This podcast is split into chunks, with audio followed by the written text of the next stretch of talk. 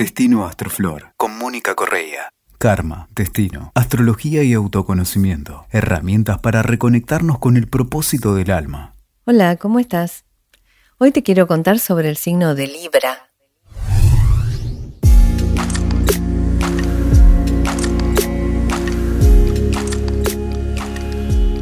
Libra representa la puerta del atardecer, así como Aries es el amanecer, el este, Libra es el oeste, el mundo de los muertos, el principio de la oscuridad. Su energía está justo ahí en la rajadura de los mundos, entre el día y la noche, la luz y la oscuridad. Libra es un signo cardinal, el más invisible de los signos cardinales, que son los signos fundacionales, los poderosos, que abren las puertas anuales de los equinoccios y los solsticios.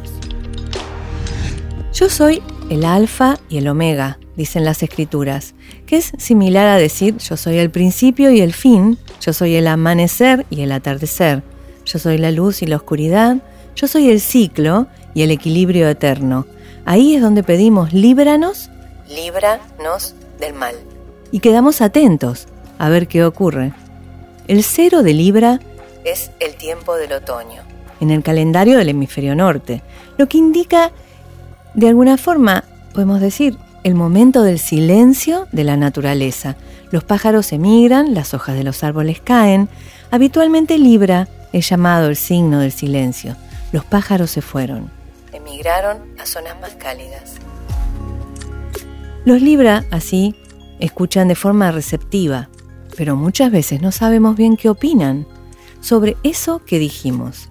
Aún así se muestran complacientes. Se avecinan los tiempos difíciles del frío y es necesario hacer alianzas. Por eso Libra representa a la pareja y el difícil arte de la negociación, de encontrar los puntos medios y ser justos. Desde el lado espiritual, luego de la iniciación lograda en Aries, le sigue el silencio y la exploración atenta de esa energía que habilitó el acceso a un valle espiritual, donde se puede percibir la divinidad. En Libra habita el yo superior y se puede escuchar el sonido de la divinidad, el Om. El Om acompaña esta parte del zodíaco en reposo. Es en Virgo y en Libra, donde el cielo se cierra en el atardecer y recorremos la zona horaria del día en el que se ve el regente, Venus. Caminar al filo del día implica mantenerse neutral y centrado, a pesar de las muchas ilusiones de la materia en este juego entre el bien y el mal. Y de alguna manera la conciencia en Libra es hipersensible a esos tironeos y descubre a cada paso las inclinaciones. Muchas veces el discípulo y el adepto en vías de probación recibe grandes pruebas y tentaciones durante su permanencia en Libra. La intuición indica una elección, pero aparece una pregunta constante. ¿De qué lado de la fuerza estás? Libra es una batalla interna. Cuando vemos Libra la batalla la Libra. Aries y Libra jugando dentro del eje. Le impera tomar partido, pero si lo hace no avanza y vuelca el símbolo. Arma una grieta que divide las aguas. El espacio de las negociaciones se quiebra. Separa las ideas, polariza al extremo, niega al otro y lo desprecia entonces rota el símbolo. Al volcar y girar el símbolo, el equilibrio se transforma en un sub y baja. Aparecen entonces los supremacistas de cualquier índole, aquellos tiranos elegantes que presumen de ser superiores e incluso pueden desear que el otro desaparezca. Caminar por el filo del cuchillo, avanzar entre dos líneas de fuerza es el trabajo de Libra que además es el único signo del zodíaco que no es un animal o un humano. Es un instrumento, la balanza. La balanza que es el símbolo de la muerte y el proceso sagrado del juicio de Osiris, en el que el corazón del muerto era contrapesado con una pluma para ver si continuaría como inmortal o como mortal.